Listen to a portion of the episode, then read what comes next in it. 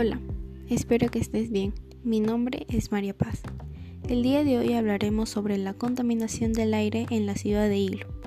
La contaminación del aire es un problema que queja a todos los ciudadanos y puede llegar a ser irreversible.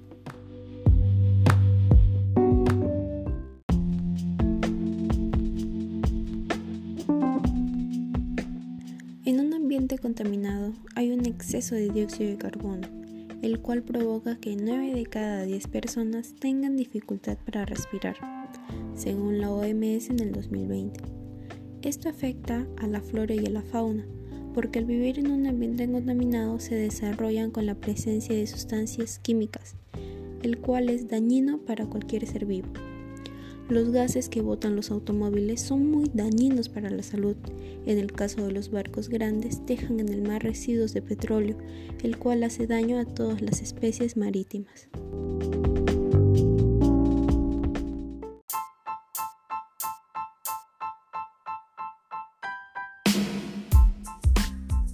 Propuestas para cuidar el ambiente.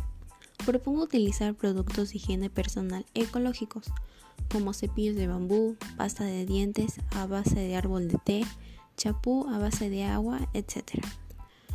También propongo utilizar ambientadores orgánicos a base de jabón natural.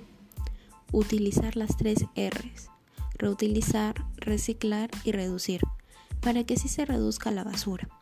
Utilizar bicicletas para no utilizar los automóviles cuyos gases son muy dañinos para el medio ambiente. Y a su vez aprovechamos para hacer ejercicios.